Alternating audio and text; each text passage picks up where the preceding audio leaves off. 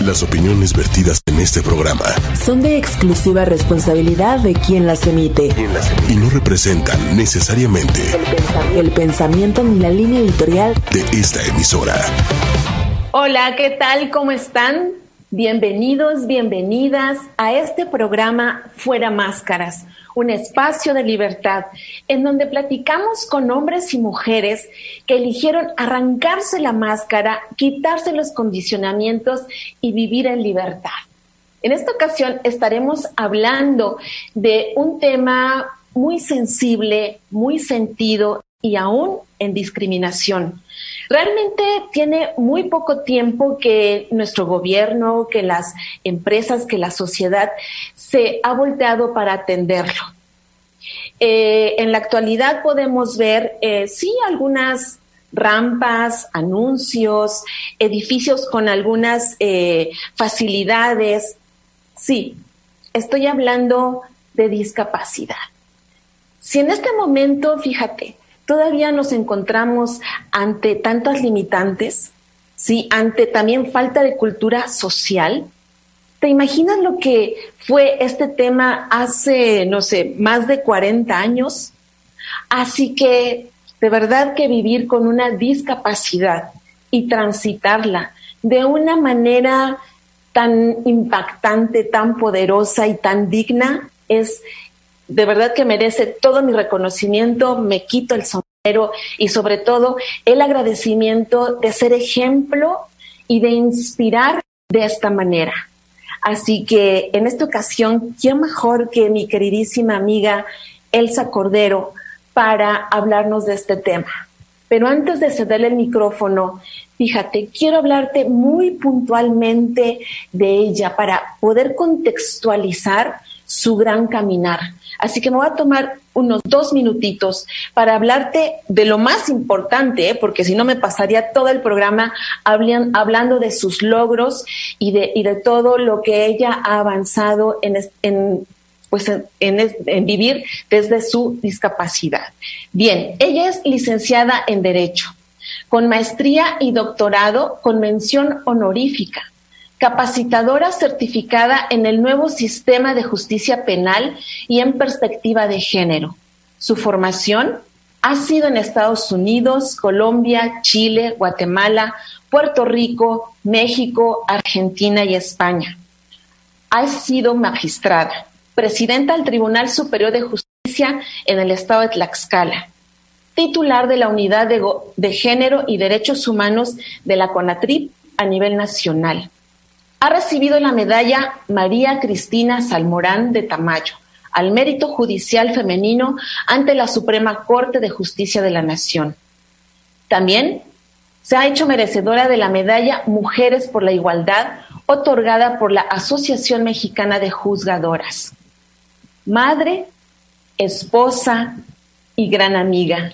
Como puedes ver, no solo se ha ocupado de ella, sino también de hacer brillar a hombres y mujeres.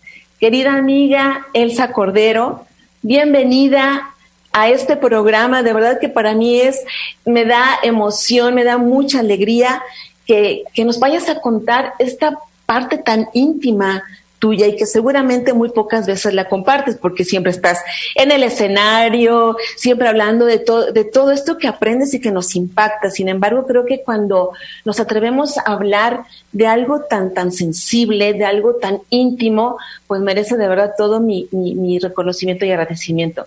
Ahora sí, querida amiga, bienvenida. El micrófono es todo tuyo y que seguro que todo lo que nos vas a contar nos va a impactar a muchísimas personas. Hola, Auro, muchas gracias. Muy buenas noches a todos y todas. Gracias por estar esta noche siguiendo este programa con un contenido, si lo escuchaste cuando empezaba la presentación, con un, un, contenido tan importante en temas, en temas de la vida cotidiana, en temas del día a día, en temas del ser. Y por eso quiero, antes de platicar sobre el tema en específico, felicitarte, Auro, por dedicar tu capacidad, tu talento a desarrollar este tipo de temas, a la producción, agradecer la invitación. Yo también estoy muy contenta. Muchas gracias por permitir este foro en un tema, amigos y amigas, que bueno, eh, finalmente es una bandera que yo tengo porque soy una mujer con discapacidad, pero que no debería ser ajena el informarnos sobre el tema, el ver qué tendríamos que hacer como ciudadanos, como ciudadanas, desde las decisiones del poder público, la organización civil, porque fíjense ustedes que a nivel mundial, 100 millones de personas padecen algún tipo de discapacidad. Esto significa a nivel mundial el 15% de la población. Y en el país, en nuestro país, en México, eh, somos personas con discapacidad el 16.5%, o sea, todavía la, la, media es más alta que a nivel internacional. ¿Esto qué significa? Que la discapacidad debe ser un, un tema que debe ser atendido y abarcado por muchos espacios y sobre todo comprendido y respetado y desarrollado. Eh, la discapacidad, amigos y amigas, eh, tiene, tiene, ha tenido muchas formas de ser atendida. Como tú lo decías, Sauro, hace 40 años era una situación distinta. Ahora les voy a platicar un poco de experiencia personal. Pero solo para generar el contexto, les platico que se inició atendiendo la discapacidad, considerando a las personas con discapacidad como seres endemoniados, enfermos, maléficos, porque algo malo habían hecho seguramente en otra vida y bueno, venían a pagarlo en esto. Cambia el modelo y viene un modelo donde la, discapacidad se le ve como una enfermedad y entonces se le trata a las personas con discapacidad como enfermos, lo cual tampoco es correcto. Viene otro modelo posteriormente que atiende a la discapacidad con un tema asistencialista, de, de, de, de, dar, de hacer, pero en este modelo asistencial que tampoco era muy, muy productivo ni correcto. Y bien, al final, en este momento está vigente un modelo de derechos humanos, que es muy afortunado porque entonces entiende que las personas con discapacidad somos eso, personas, personas con derechos a los que hay que respetar, promover, defender y toda esta gama de posibilidades, porque simplemente tenemos una condición que es distinta, desde que puede ser eh, congénita, que puede ser adquirida, que puede ser producto de la edad. Y por ello, esto que te digo, ameritaría que todos pusiéramos un poquito de atención porque 16.5% a nivel mundial, a nivel nacional, significa un número de 20 millones de mexicanos y mexicanas. Claro, y, qué importante todo esto que nos dices, eh, querida Elsa, porque fíjate, a pesar de que hemos avanzado en el tema, Creo que todavía nos falta mucho por caminar eh, en cultura social y en cultura familiar, ¿no? Porque todavía como familia eh, impacta y todavía eh, requerimos avanzar en esto. Así que gracias por estos datos que nos das y pues bueno, escuchamos tu historia. Mira, yo eh, quise iniciar el, contexto con esta información porque eso te, permite mirar el tema con un poco de responsabilidad y congruencia. Yo soy una mujer con discapacidad, tengo una discapacidad congénita y es, desde, bueno, evidentemente esto significa que desde nací tengo una discapacidad motriz, soy, algunas partes de mi cuerpo soy son de titanio, digo un poco de broma que soy biónica, en los aeropuertos siempre sueno toda, y siempre me revisan y les explico, no, a ver, es que tengo algunas prótesis, tengo una discapacidad que me generó una eh, limitación al, caminar. Afortunadamente me tocó pasar, de, este, tengo 50 años, me tocó vivir este tiempo donde este modelo ha sido, ha evolucionado entonces, he sido testiga de un cambio importante en cómo atender la discapacidad y cómo a nivel cultural y social se mira esta, esta, esta condición que tenemos muchas personas en el mundo. Eh, yo nací en el año 1971, ya hace bastantes años, y tuve la desafortunada eh, atención médica de un doctor que no, bueno, en ese tiempo todavía la medicina era otra cosa, no detectó este, esta deformación eh, congénita que era muy, muy sencilla de resolver, pero el médico no lo atendió a tiempo y cuando empecé a caminar mis papás vieron que yo caminaba un tanto distinto. Cuando me llevan nuevamente al doctor, eh, el problema es que yo ya caminaba, entonces ya mis huesos estaban pues no tan, ya, ya más formal, fuertes, no sé técnicamente cómo se dice, y bueno, me hicieron muchas operaciones muy pequeñitas, sin embargo no fue, no, no tuvieron el resultado eh, deseado. Insisto, esto fue una condición de una un error médico de que alguien que no lo detectó. Tuve la fortuna, Aurora y amigos y amigas que nos escuchan, de tener una familia compuesta primero por padres muy amorosos y muy inteligentes. Yo, de verdad, eh, te digo a ti si eres papá o mamá de una persona con discapacidad que seas muy fuerte y sobre todo muy inteligente y saques tu sabiduría y tu talento. Yo tuve esa fortuna porque mis papás conscientes de que bueno tenían una hija con discapacidad seguro lloraron mucho y seguro se desesperaron seguro yo no no no vi nunca lo vi pero también se dedicaron a prepararme para enfrentar un mundo que en ese tiempo no era precisamente el mundo más cómodo o el mundo más que receptor o afectivo para la discapacidad. Pero se dedicaron a decirme que bueno, el mundo, en el mundo habíamos muchas personas diferentes y que yo podía y yo era competente y yo era inteligente y yo podía. Sobre todo esto, yo podía.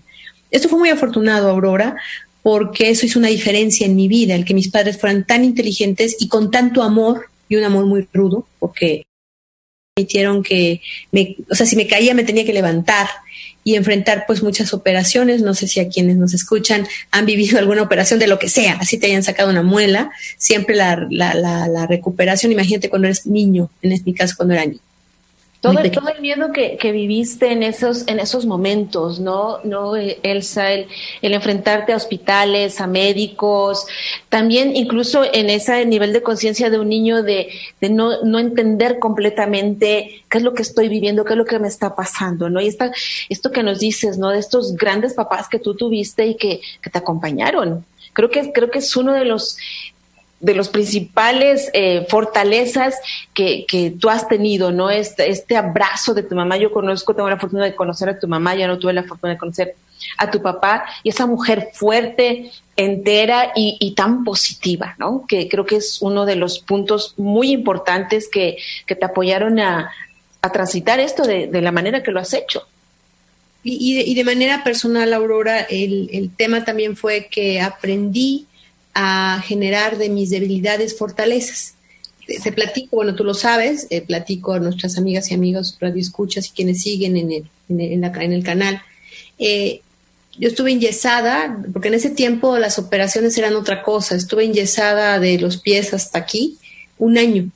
Y recuerdo mucho que imagínate, cuando los niños juegan, corren, gritan, se mueven, se caen, yo estaba acostada, enyesada, pero ahí aprendí a leer y a escribir y entonces mi mente se desarrolló de una manera pues mucho más rápida que de un niño y una niña normal, porque justo mi debilidad en ese momento de no poder moverme, pues la, desarrollé una habilidad intelectual que afortunadamente me ha permitido competir en, otro, en otros niveles, me ha permitido aprender, siempre fui muy, muy dedicada a la escuela, siempre tenía pues, los mejores lugares, los mayores premios, porque era muy, muy inteligente.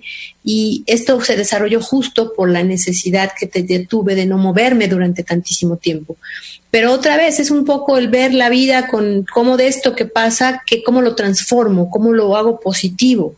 Porque, insisto, mis padres seguramente no fue fácil transitar esta situación, para mí no lo fue. Como en la niñez, eh, es, eh, mira, yo tuve dos momentos de quiebra importantes. El primero es en la niñez, cuando empiezas justo a decir esto, que, ¿por qué a mí?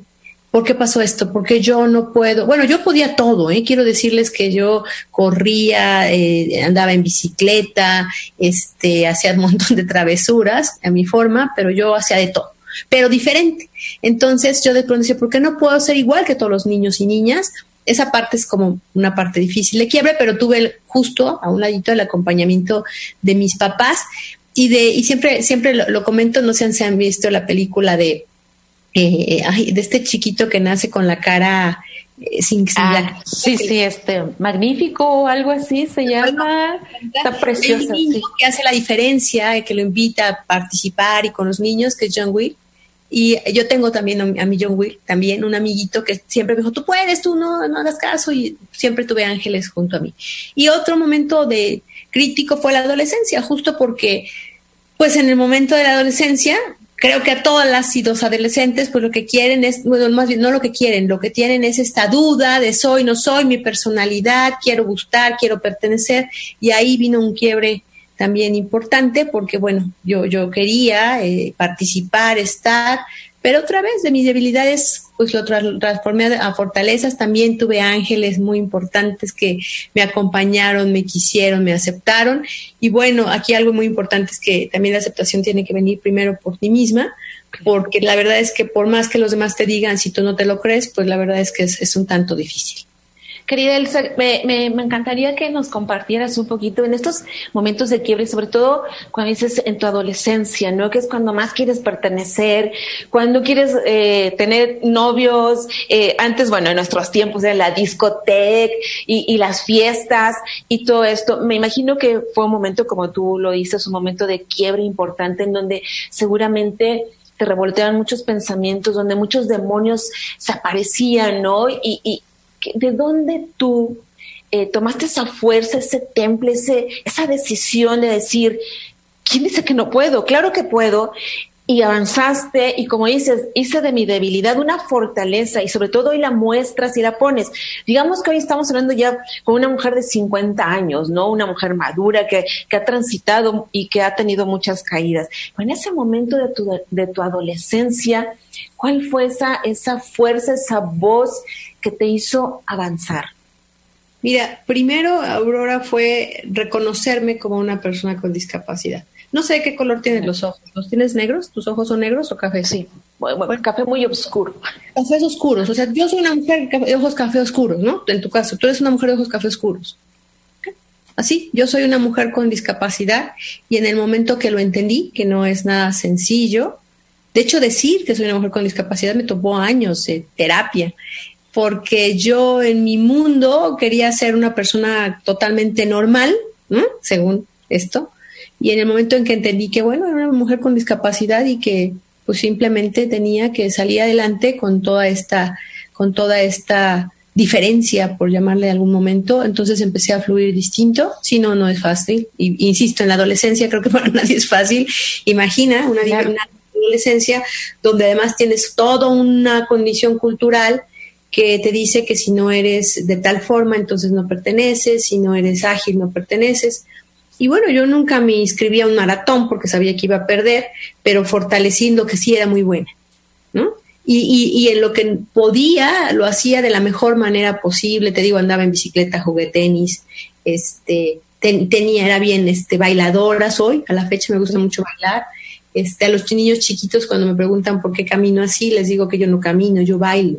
Entonces, esa mujer llevar esta, esta, esta condición que es mía, como insisto, tú tienes los ojos negros y quien nos está oyendo, viendo, tienes tal estatura, de tal forma, pues yo soy una mujer con discapacidad, no es, insisto, algo que nadie quiera o diga, ah, yo quiero una discapacidad, no lo creo, pero fíjate que en el Instituto Tlaxcalteca de Personas con Discapacidad, por cierto, la directora la invité a que estuviera siguiendo el programa y le mando un saludo muy cariñoso, porque además somos aliadas, hacen un ejercicio donde a las personas en un salón, en un lugar, les generan ciertos ejercicios prescindiendo de una movilidad de la pierna, de la mano, de los ojos.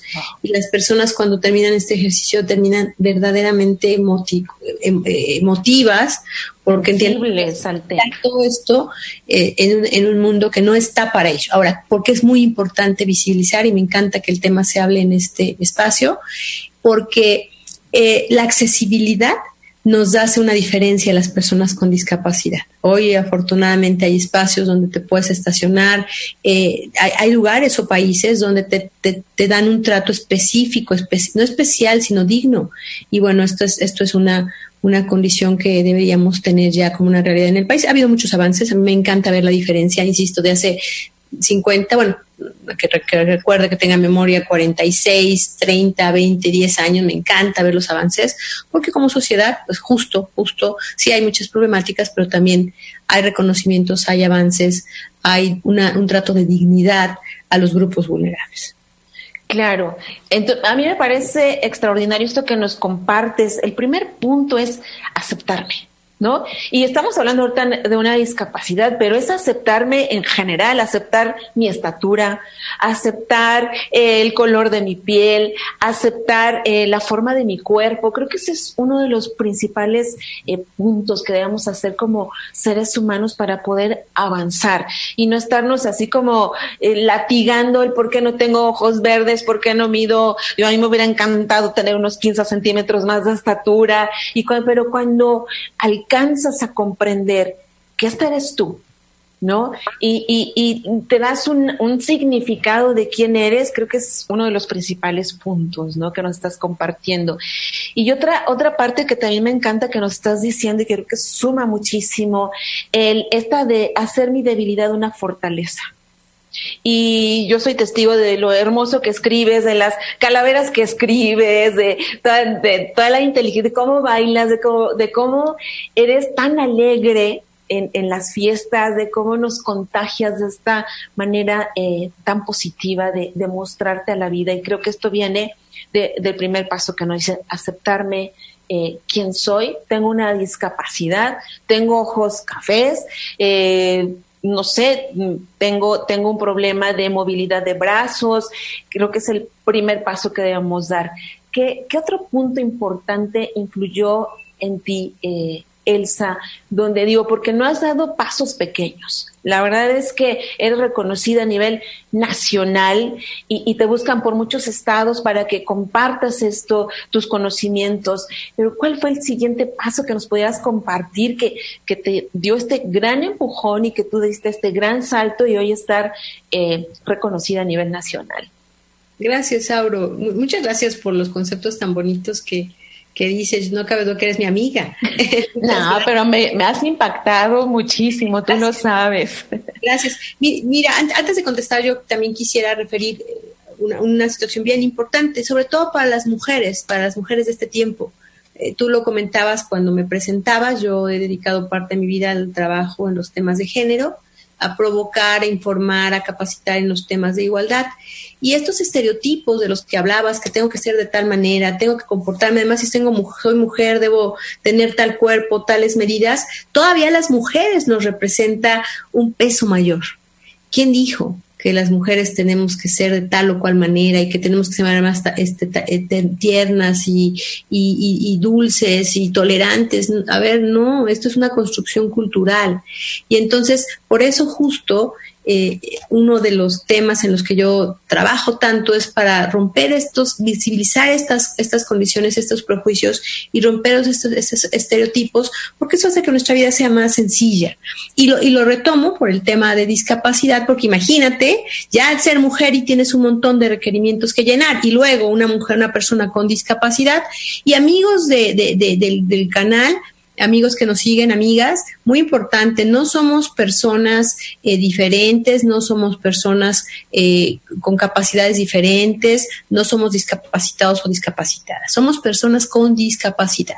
Si alguien le dice sordito, cojito, eh, esto no por decirlo en diminutivo, minimiza la falta de trato con dignidad. Entonces es bien importante que los se, se, nombre, se digan las cosas como son, sobre todo en temas que atienden los derechos de las personas con discapacidad.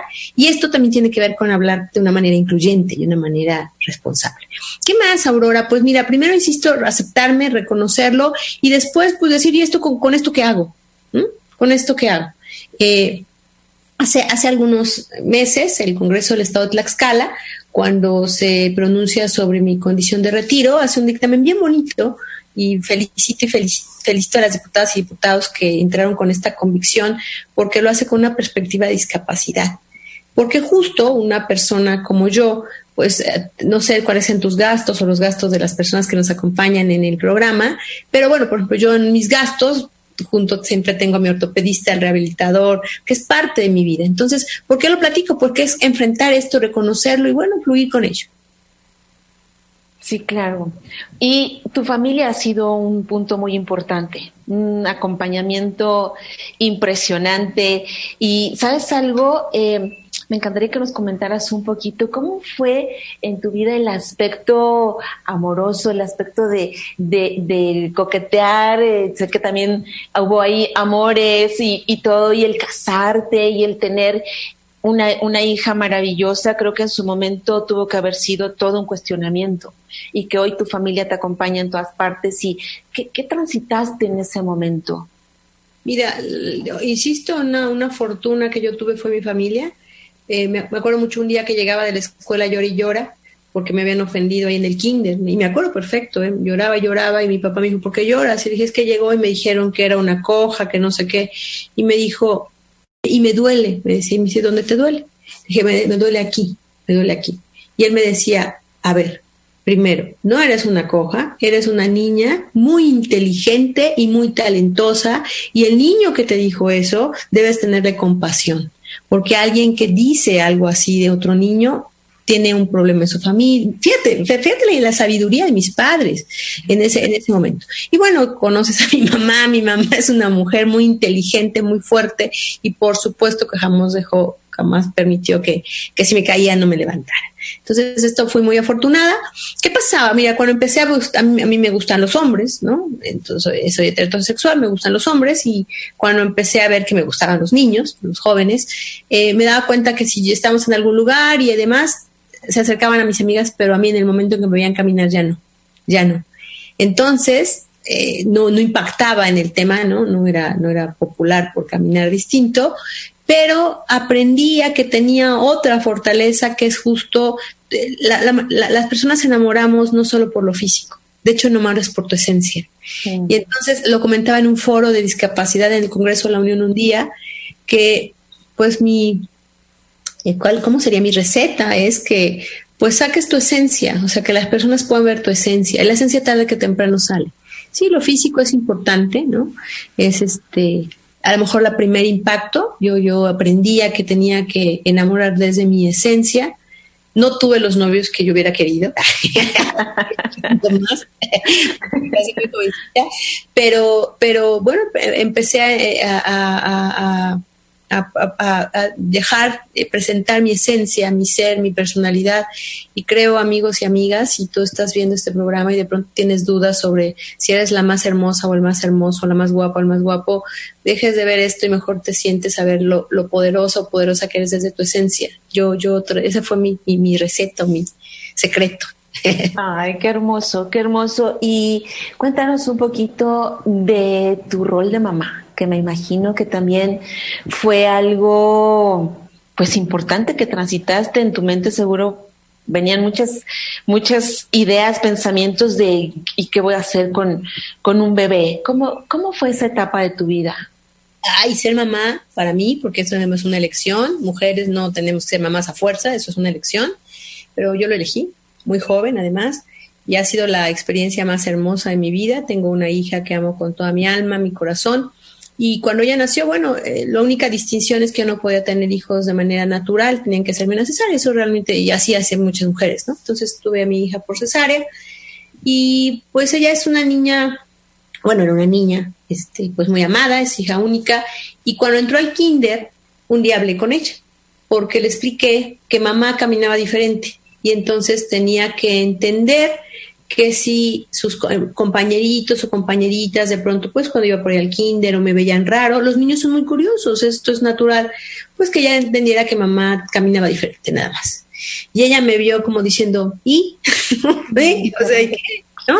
Porque pues para ella es común, ¿no? Común convivir conmigo, eh, realmente mis límites, afortunadamente, insisto, mi discapacidad es media, puedo moverme por mí misma este, no tengo ningún límite, bueno, nunca voy a participar en un maratón, eso sí, no voy a andar haciendo carreras, ya no ando en bicicleta, ya no puedo, eh, me muevo con más lentitud, pero, pero bueno, realmente puedo acceder a muchas y hacer muchas cosas. Entonces mi hija aprendió que tenía una mamá que caminaba diferente, pero que no, no eso no dependía del valor de una persona. Eh, de hecho, cuando bajamos escaleras, desde que era pequeñitita, chiquita, hasta ahora que es mucho más alta que yo, antes de bajar una escalera, primero baja ella y se queda paradita para que me detenga de ella. Entonces, es, creces con esto, insisto, es, pues es parte de mi vida, Aurora, y esto, esta parte de mi vida me acompaña, pues mi familia, que entiende que, pues esto es una, una condición mía, así soy, él es así. ¿Cuáles han sido las, las complicaciones o los retos más fuertes a los que te has enfrentado? Bueno, lo primero es entenderla, entender la condición, entender mi condición como de persona con discapacidad. En principio, insisto, en la niñez y en la adolescencia, puede ser más fuerte. Y ya en mi edad madura, enfrentar algunas operaciones, te decía que partes de mí son de titanio.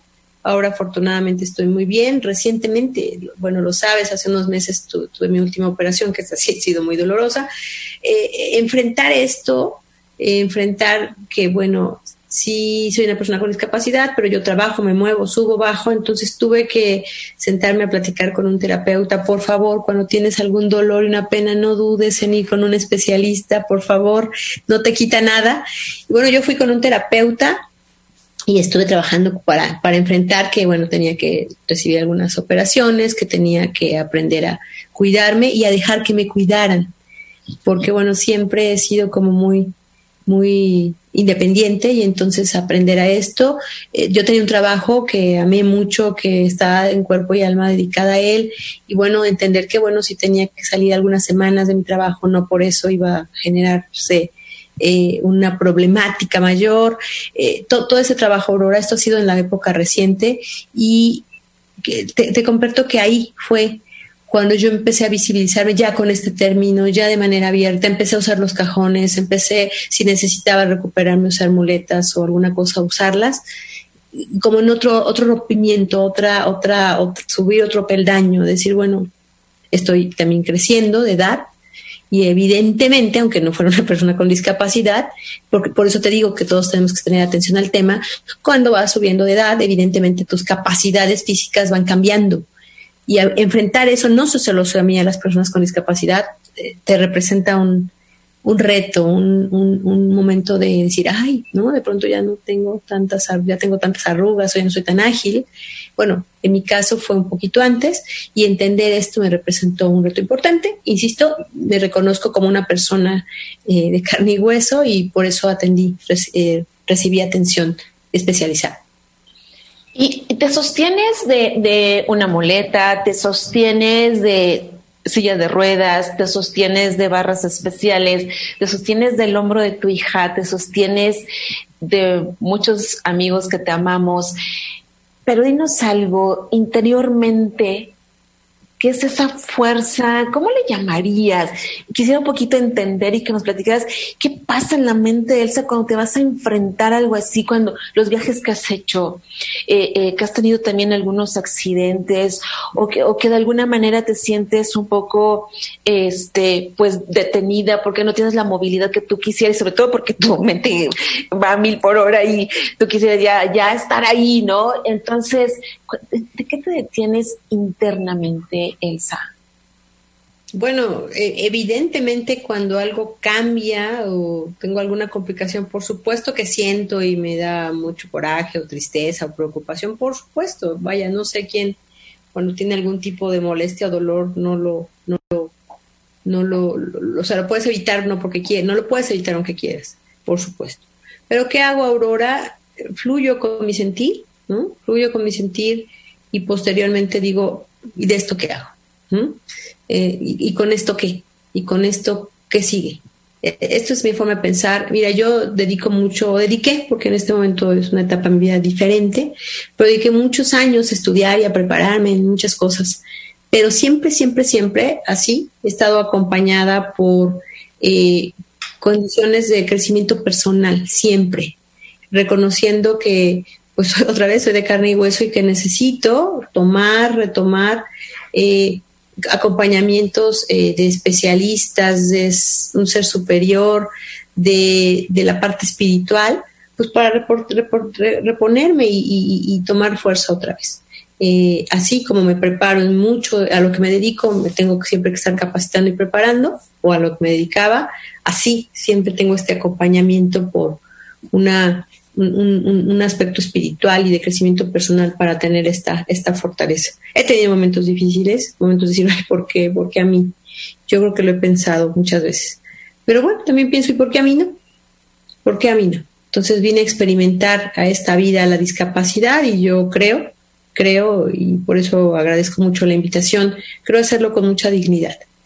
Y, y mostrar que, bueno, a veces es un poquito más difícil, pero se puede Querida Elsa, ¿qué, les recomendarías a los papás? Vamos a empezar primero como con los papás que, que tienen un hijo con discapacidad y bueno, eh, luego vamos avanzando, pero de momento a los papás, ¿qué, qué les dirías?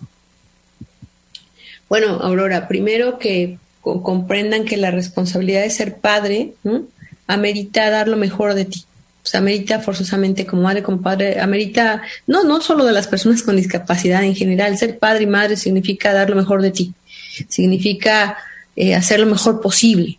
Entonces, me parece que cuando estás enfrentando una discapacidad como padre o madre, lo primero es reconocer tu dolor, tristeza, renegación, etcétera, que hay que hacerlo, y después ver, pues resolverlo y, y, lidiar con ello, llevarlo, enfrentarlo de la mejor manera posible.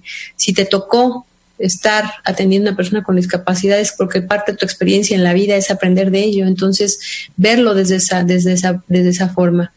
Eh, en algunos espacios que he tenido otra vez en el Instituto de Tlaxcalteca para personas con discapacidad, platicando justo con padres, pues por supuesto que es bien difícil, porque imagínate papá o mamá de hijos que no se mueven o que tienen una, una discapacidad mayor. Eh, por supuesto que no es algo sencillo, pero yo lo que les digo es que den el mayor de sus, hagan lo, que puedan con el mayor de los amores, porque verdaderamente el amor hace diferencias y en la discapacidad lo, lo hace de padres a hijos y el apoyo importantísimo, pedir apoyo, ¿no? Porque a veces eh, es tanto el dolor que sentimos que nos vamos a un rincón, que nos enojamos y nos negamos al apoyo. Entonces, hace rato tú nos comentabas, ¿no? El, el apoyo es pedir, saber pedir apoyo, creo que es, y, recibirlo, ¿no? Con todo el amor, creo que es muy importante. ¿Y qué le dirías a una persona que vive con discapacidad? ¿Cuáles serían esos puntos? Si pudiéramos resumir así, eh, uno, dos, tres, como dices, soy una persona con discapacidad que la vivo eh, de una manera digna. Creo que, creo que eso es algo clave, Elsa, el, el vivirnos de una manera digna. ¿Qué les dirías? Y no solo a las personas con discapacidad, Aurora, a las personas que han tenido algún tipo de trauma en la infancia, a las personas que no han tenido una vida precisamente eh, feliz. Mira, yo, yo creo, y lo, decía al inicio del programa, por eso estoy tan feliz de participar en algo eh, tan, rico en la construcción del crecimiento personal. Eh, lo decía al inicio del programa, a esta vida venimos a experimentar experimentar. O sea, naciste, aquí, estás aquí, aquí y ahora para experimentar justo lo que estás viviendo y para tomar la experiencia y aprender. Entonces yo lo que les diría es que entendamos eso, que venimos a esta vida a experimentar, que experimentes tu discapacidad, que la lleves con la mayor dignidad y a seguir y a hacer y a crear y a construir a partir de eso porque, insisto, no solamente a las personas con discapacidad, si tuviste algún trauma en la infancia, viviste, esta vida experimentar eso. Entonces, ¿qué haces a partir de ello? Bueno, crecer, construir y dejar también que de pronto el dolor, la molestia, el coraje, pero bueno, esto lo vivas, pero entendamos que venimos a experimentar ello y a partir de esto construir y hacer. Muy bien, pues queridos amigos, amigas, si tienes alguna pregunta que, hacerle a Elsa Cordero, aquí estamos para para escucharte y hacérsela a Elsa Cordero de momento. Eh, quiero hacer algunos, bueno, leerte algunos de los comentarios. saludos de Maribel Lima y Rosy Carreto, de Mónica Cuevas. Wow, gran mujer, Elsa Cordero, mis respetos y excelente entrevistadora Aurora Carrillo de Mónica Cuevas. Muchísimas gracias. Gracias por sus comentarios y puedes preguntar a, a mi querida Elsa Cordero, que siempre está muy, muy abierta a compartir nuestra experiencia. Y pues fíjate qué, qué importancia que estos temas se estén abriendo de esta manera. Por eso a mí me parece este programa muy enriquecedor y sobre todo te decía al inicio, ¿no? Que, que los invitados que vamos a estar teniendo, las, hace 15 días tuvimos a Antonio León hablando de su propia eh, homosexualidad, que también son temas íntimos, dolorosos que no siempre tocamos. Digo, en momentos, eh, digo, también es mucha conexión la que tenemos tú y yo y por momentos siento, puedo percibir ese, ese toquecito en ti, decir, eh, como, esa sensibilidad, ¿sabes? Porque son partes que pocas veces nos atrevemos a tocar tan, tan profundo, ¿no? Y saber que te va a escuchar muchísimas personas Y la intención de este programa precisamente es impactar, que no se sientan eh, personas que están viviendo determinada situación, que se sientan solas, eh, juzgadas, criticadas, que sepa que vemos muchísimas personas con un montón de diferencias, que la diferencia es la abundancia, yo de pronto me imagino, imagínate todo, todo igual, todos los libros de un mismo, de un mismo título, del mismo autor. No, la, la diferencia es lo que hace eh, tremendamente la, la abundancia. ¿O no crees? Yo creo que sí. Y además, Aurora, realmente la, la, ventaja y de verdad yo felicito. Muchas, perdón, muchas gracias por los comentarios, amigas. muchas gracias por la atención de escucharnos y la esperando sea de utilidad la información que, que les hacemos llegar. Eh, yo, yo creo, Aurora, que no hay nadie que esté exento de pronto tomar momentos grises, de tener dolores, de tener algún tipo de traumas. Claro, hay magnitudes. Yo, yo, yo creo que sí puede uno transformar. No, la vida no es color de rosa, definitivamente no lo es pero sí podemos hacer que de nuestras vivencias, bueno, cómo, cómo transitamos a lo mejor, a lo mejor posible. Yo me presento en todos lados como una mujer con discapacidad. Fíjate que, bueno, otra vez es fácil que me identifiquen, ¿no? Cuando me ves ya no me olvidas, y esto es una ventaja. La ventaja, entonces yo utilizo esta, esta ventaja. Y lo, insisto, creo llevarlo con mucha dignidad, no es fácil, ¿no? Si me preguntas, oye, ¿quisieras vivir la discapacidad otra vez? Bueno, en este momento de mi vida, en esta experiencia, vine a ello y eh, no, no, deseo que nadie tenga una discapacidad o enfrente a la misma, sin embargo es una realidad, una realidad y una posibilidad simplemente por el hecho del paso del tiempo. Entonces, gracias por abrir los espacios. Miren, hay a nivel nacional, a nivel nacional y a nivel internacional normas que protegen los derechos de las personas con discapacidad, normas de, de, de, de mucho avance pero bueno, las normas eh, son importantes, por supuesto, pero aquí lo, lo, más importante es que las personas hagan suya la posibilidad de trabajar en esta protección de los derechos de las personas con discapacidad, de esta atención, de esta perseverancia en el tema, porque, insisto, 20 millones pues no es un número menor. Sí, claro. Un comentario más que tenemos, sin duda, es ejemplo de fuerza e inspiración, perdón, e inspira a buscar la superación día con día este es un, eh, un mensaje de Patricia Cervantes. Grandes mujeres son inspiración. Gracias por compartir, Maribel Lima. Siguen llegando eh, comentarios. Y querida Elsa, eh, también te debes enfrentar a la inconsciencia de, de falta de cultura de la, de la sociedad, momentos complicados. ¿Tú sientes que estamos todavía como muy verdes en el camino, que ne necesitamos eh, difundir, como decías, hacer la conciencia de, de, de, este tema? Sí, claro. Ha, ha habido muchos avances. ¿eh? Es muy afortunado el tema. Por ejemplo, en este momento, si alguien va a construir algo nuevo, en los requerimientos para la construcción vienen los temas de accesibilidad esto es una realidad ya en el país que es muy, muy, muy afortunado. Muchos avances, Aurora, te decía, estas normas internacionales, nacionales, muchas. Pero evidentemente todavía hay un reto muy, muy grande, muy grande. Eh, en las escuelas, por ejemplo, hacerlas inclusivas, ¿no? Hay, hay, hay, escuelas que antes tenían que ir a educación especial los chiquitos o las chiquitas, ahora ya pueden venir a la escuela y eso ayuda mucho porque los niños en la escuela aprenden que bueno, que todos son diferentes, que todos tienen habilidades diferentes y a convivir con la discapacidad de una manera digna. Entonces creo que es, ha habido avances muy importantes, sin duda, mucho por hacer, pero bueno, no en este tema, con tema de grupos vulnerables hay un reto. Afortunadamente el Estado mexicano tiene como eje central los derechos humanos y creo que eso es un avance bien importante. Gracias. Y hay una, una pregunta muy importante de Claudia Hernández. Elsa, ¿qué mensaje le darías a los jóvenes que están enfrentando un cambio en sus capacidades ante un accidente? ¿Sabes la, discapacidad que puede ser congénita o por edad? También hay un, un tipo de discapacidad que es la adquirida. Tengo mucho respeto a quien adquiere una discapacidad y sale adelante, porque en mi caso yo nací y siempre he sido así entonces, no tuve que asimilar, bueno, tuve que asimilar, pero es que siempre ha sido así. En cambio, una persona que viene en una condición eh, de normalidad, por llamarle de alguna manera, y pasa a, a, ser persona con discapacidad, enfrenta este reto de ser y de pronto de una manera y ahora ser de otra. ¿Qué mensaje le diría? Que estás viviendo la discapacidad porque es la experiencia que vienes a tener en esta vida y que a partir de entonces construyas vean los premios que traemos como país en, los, en las competencias paralímpicas. Velas, o sea, un montón de premios. ¿Esto por qué significa? Porque la gente está, se da, ya se, y el nivel en los que no son paralímpicos no traemos tantas medallas. ¿Esto qué significa? Que tenemos la capacidad y la fortaleza. Si eres joven y estás eh, eh, enfrentando el tema de discapacidad, recuerda que estás, estás aquí en esta vida para enfrentarlo, para vivirlo, para, para experimentarlo y con ello construir. No se, no se, se dice muy fácil, no es nada sencillo, no, no lo es pero eh, no puedes sentarte a llorar la condición porque entonces no por eso se va se va se va a desaparecer la discapacidad.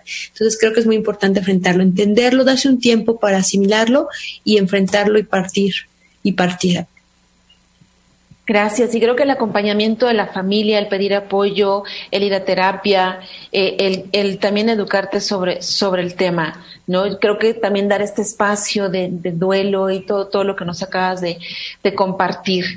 Pues, mi querida Elsa, estamos ya eh, a minutos de, de, terminar este, este programa. Gracias por, por compartirnos todas estas experiencias, por darnos tu, tu punto de vista y tu conocimiento. Como un mensaje último para, para la gente que nos escucha, para todas las personas, porque estábamos diciendo, no, no nada más es que tengas una discapacidad, sino en general con, con mis diferencias con quien yo soy, como decías, tus ojos, estatura, el cuerpo, lo que sea. ¿Qué, ¿Qué nos dirías como mensaje final? Gracias. Primero que nada, Aurora, agradecerte y desearte mucho éxito. Vi tu programa pasado y me encanta. Respeto mucho a Toño y la fuerza y gracias por hacer públicos estos temas. Gracias a los productores. Eh, miren, eh, amigos y amigas, vienes a esta vida a vivir, a vivir experiencias. A esto vienes. Y entonces, como seas, como seas, con lo que enfrentes, hay que disfrutar la experiencia y aprender de ella y transitar hacia adelante. Yo soy una persona, eh, una mujer con discapacidad, muy, muy, lo digo con muchísima dignidad.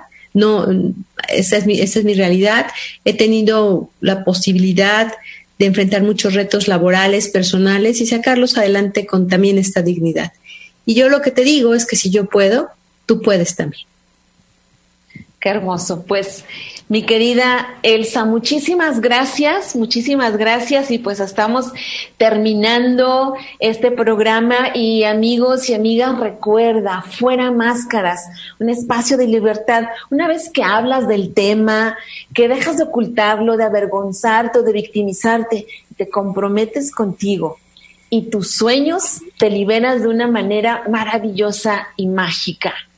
Y pues te espero en la siguiente entrevista que la tenemos el próximo miércoles 4 de agosto con el tema Nuevas masculinidades, un rol más allá del género con mi queridísimo amigo Andrés Lodier. Así que también va a ser una una gran entrevista, Elsa, porque pues también hablando de, de, diferencias y de todo esto que estamos viviendo en este momento eh, tan de estos saltos que está dando la humanidad, donde estamos viviendo tantas experiencias y creo que son temas que nos llevan a comprender y a vivir en, en abundancia, en abrazar eh, y convivir de una manera eh, armoniosa, digna y respetuosa con la diferencia de los 8 mil millones de seres humanos que habitamos el, el planeta, porque todos somos una diferencia. Así que gracias, gracias queridos amigos y nos vemos en la próxima entrevista miércoles 4 de agosto. Nos vemos. Bonita noche. Hasta luego. Bye. Muchas gracias. Buenas noches.